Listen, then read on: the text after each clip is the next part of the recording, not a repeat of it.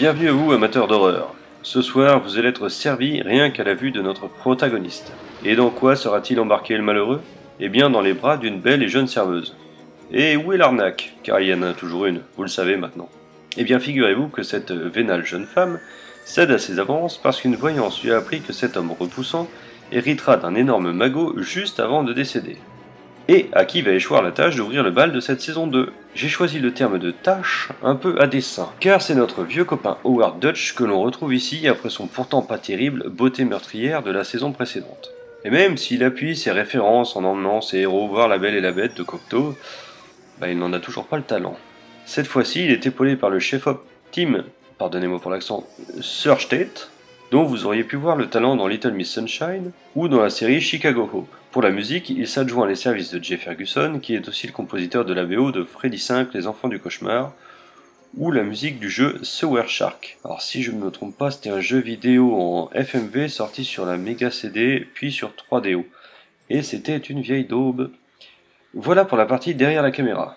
Et devant, dans le rôle de la belle, on trouve Demi Moore, qui n'avait pas encore exposé à l'écran avec Ghost, qui arrivera peu après.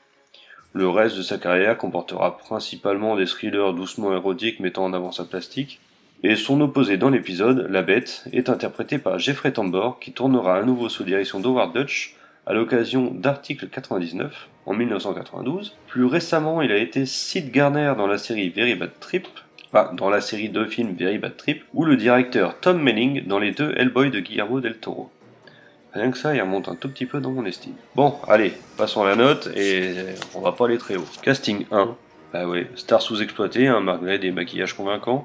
VF 2, c'est correct, mais sans plus. Scénario 2, c'est malin, il y a un twist final assez, assez pervers. Humour 0, il y en a pas. Ambiance 2, c'est poisseux, malsain, et les deux personnages sont vraiment détestables.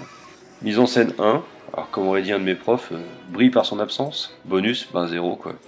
J'ai pas envie de le revoir. Donc un total de 8 sur 20. Pour un épisode de reprise poussif et longué, pas très agréable à suivre tant ces personnages sont pathétiques, méchants et, détestables tout simplement.